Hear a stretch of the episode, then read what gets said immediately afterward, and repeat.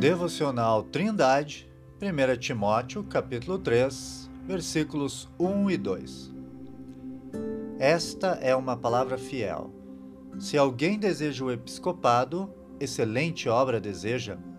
Convém, pois, que o bispo seja irrepreensível, marido de uma mulher, vigilante, sóbrio, honesto, hospitaleiro, apto para ensinar levando em consideração que Timóteo teria que colocar em ordem vários pontos problemáticos na igreja de Éfeso e que provavelmente algumas mulheres estavam desejando uma posição de liderança, Paulo inicia uma sessão específica para tratar das qualificações do pastor e dos diáconos da igreja.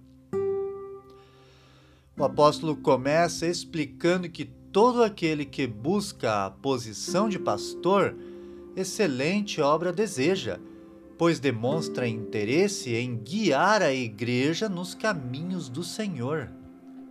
Basicamente falando, o pastor tem a responsabilidade de apacentar o rebanho, o protegendo e nutrindo. Assim, portanto, para que ele desempenhe fielmente sua função, Paulo diz que tal homem deve ser irrepreensível diante da sociedade em que vive, não tendo mancha em sua conduta, sendo um exemplo de vida para seus irmãos em Cristo, tendo apenas uma mulher e sendo fiel a ela até a morte. Também deve ser vigilante e sóbrio quanto às questões espirituais sua mente deve estar alerta para pensar com clareza, discernindo corretamente as prioridades de sua vida.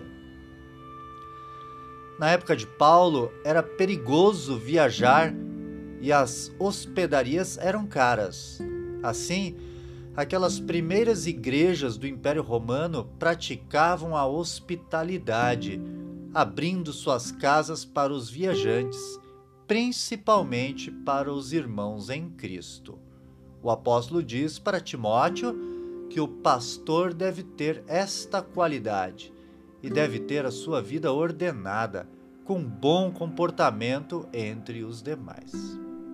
A pregação e o ensino da palavra de Deus deve ser a prioridade do pastor, o qual deve se empenhar nesta tarefa.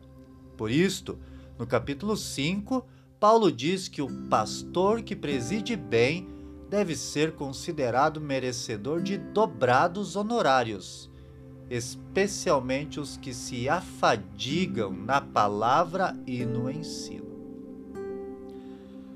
Querido ouvinte, se você deseja o episcopado, excelente obra deseja. Seja um exemplo para teus irmãos e aplique a tua vida para ensinar a palavra. Que Deus o abençoe. Tenha um ótimo dia.